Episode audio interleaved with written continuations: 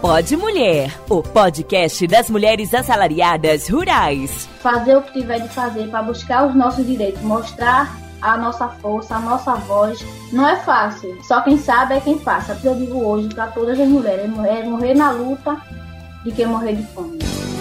Olá, gente! Estou passando aqui para reafirmar o protagonismo das assalariadas rurais e apresentar uma nova forma que as companheiras vão utilizar como instrumento de luta: o Pod Mulher.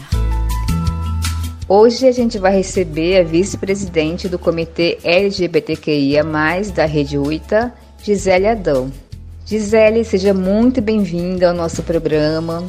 E eu gostaria que você começasse se apresentando, falando um pouco da sua história, da sua trajetória, enfim, fique bem à vontade. Olá, é um grande prazer e uma satisfação enorme participar da, da, dessa entrevista. Meu nome é Gisele Adão, tenho 38 anos, sou sindicalista há mais de 10 anos, meu sindicato é Sintiacre, é um sindicato da alimentação de Criciúma e, re, região, no sul de Santa Catarina, sul brasileiro. Participo da, da UITA Mundial como vice-presidente do Comitê LGBTI da UITA Mundial e participo também da UITA da América Latina, onde criamos também o, o coletivo LGBT, LGBTI latino-americano da UITA. Gisele, nós estamos em pleno mês do orgulho LGBTQIA+. Você pode nos falar um pouco de como é fazer toda essa militância e qual é o papel é, dos sindicatos é, nessa luta? O mês do orgulho LGBTI vem nos lembrar e afirmar né, nossas lutas que aconteceram lá no passado para que a gente tivesse direito hoje. E militar é muito difícil, é uma luta diária, não é só no mês do orgulho, mas é todos os dias está trabalhando esse tema, está levando ao debate. Eu sou lésbica e, e, eu sei, eu sinto na carne todo o preconceito, toda a dificuldade que tem, que nós temos nas fábricas, que nós temos na rua, que nós temos em, no ambiente de trabalho. Então, a nossa luta e a do sindicato é basicamente a do trabalho, porque muito se fala do preconceito, muito se fala das mortes, mas não se fala do trabalho. Não parece que LGBTI que ia mais não trabalha e não é discutido esse tema. Então, por meio dos sindicatos, por meio das nossas organizações, esse é o nosso debate, essa é a nossa bandeira, sabe? Que são os direitos dos trabalhadores LGBTI, de ter uma dignidade no ambiente de trabalho, de humanizar a linha de, de a linha de produção, porque com com o, a liberdade econômica, você consegue adquirir um, uns direitos, né? Principalmente uh, se você consegue se manter, se você consegue ter um emprego, se você consegue, consegue estudar, se você consegue trabalhar, você consegue ser quem você é. E isso é, é o que é importante, porque a liberdade econômica é uma, da, é uma das coisas principais para que a gente não, não tenha que viver em subemprego, para que a gente não tenha que ir para prostituição, para a gente não ter que ir para subemprego, né? Então, a partir daí que a gente vem discutindo isso com o sindicato, e é muito importante o sindicato ter isso como consciência, que não é um tema, tem que ser estruturado no sindicato. É, tem que ser na estrutura sindical, ser um debate constante, com cláusulas que garantam os direitos dos trabalhadores LGBTI nas fábricas, no campo, na cidade, onde tiver um trabalhador LGBTI, é, garantir que o seu sindicato vai lutar pelos seus direitos. Pode Mulher, o podcast das mulheres assalariadas rurais. Gisele, você tocou num ponto muito importante que é o mercado de trabalho, né? Então, entre conquistas, avanços e esperanças, é, que avaliação você faz assim de, desse mês? Assim, a gente tem que comemorar, tem que celebrar. Como que a gente pode contextualizar isso? há muito que comemorar, mas também há muito ainda o que conquistar, né? Falando em mercado de trabalho, é um setor muito preconceituoso ainda. É preconceituoso com as mulheres, você imagina com trabalhadores LGBTI.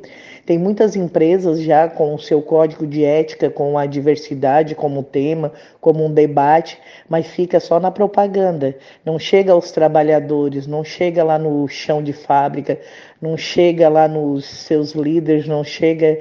Então, é, é difícil, às vezes, estar tá lá promovendo a diversidade, mas como forma de propaganda, mas na sua, eh, no seu chão de fábrica há muito preconceito, há muito discriminação quanto quanto à diversidade, quanto os trabalhadores LGBTI. Então, é claro que a gente sempre tem que comemorar as lutas e para o protesto, mas ainda é, estamos caminhando a passos lentos, mas estamos caminhando.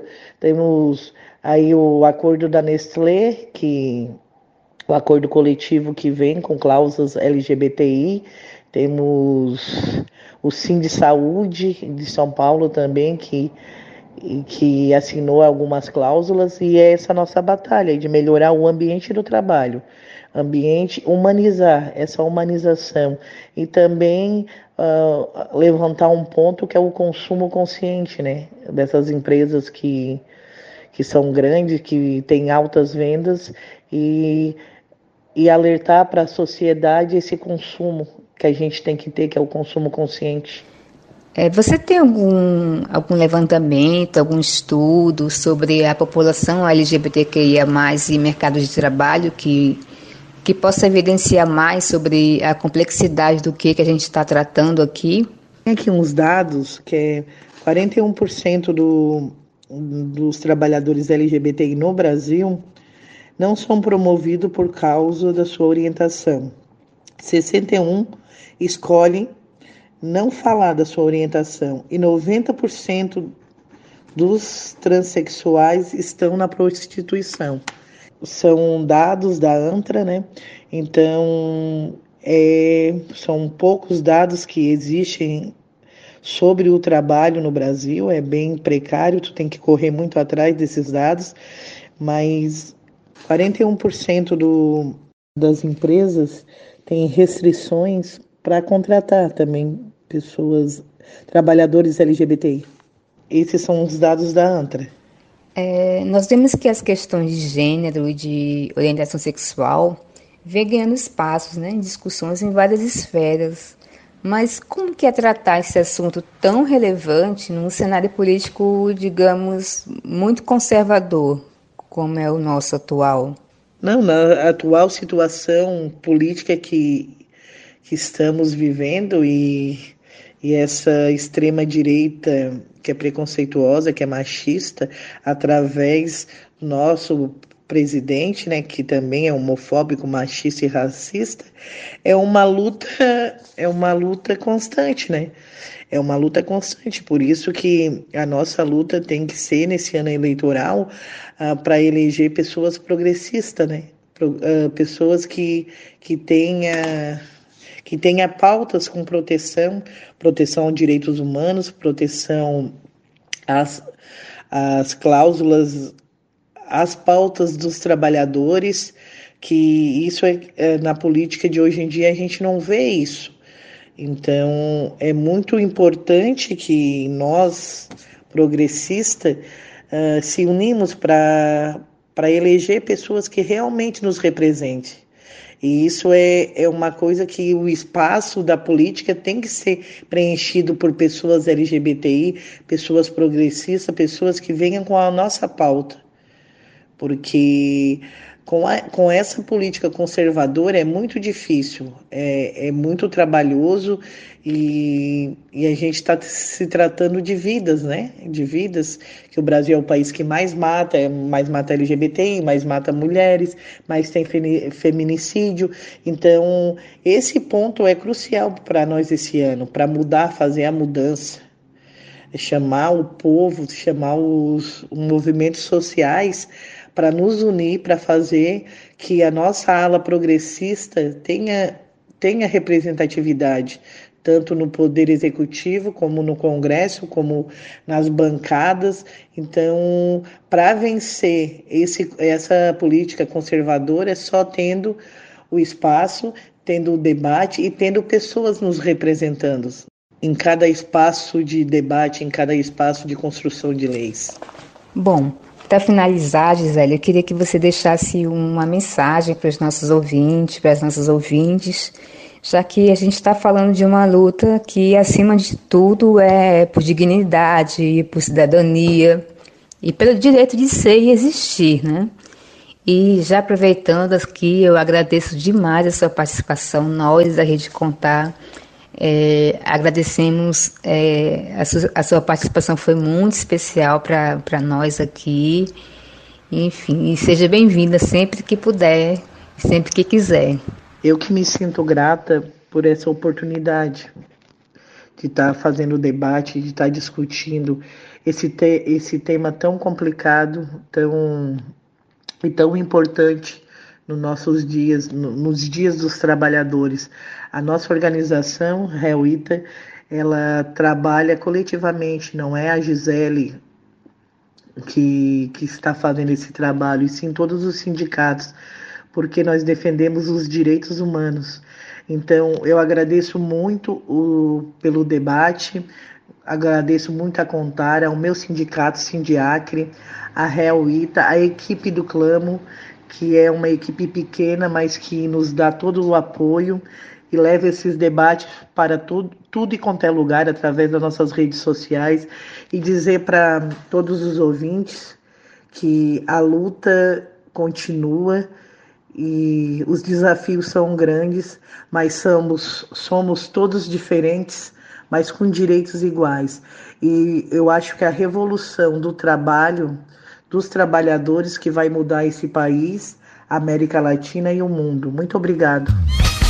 Chegamos ao final de mais uma edição do Pode Mulher. Participe e divulgue nosso trabalho. Acesse nossas redes e mídias através do site www.contar.org.br. Até a próxima! Um abraço, companheiras, e firmes na luta. Até breve!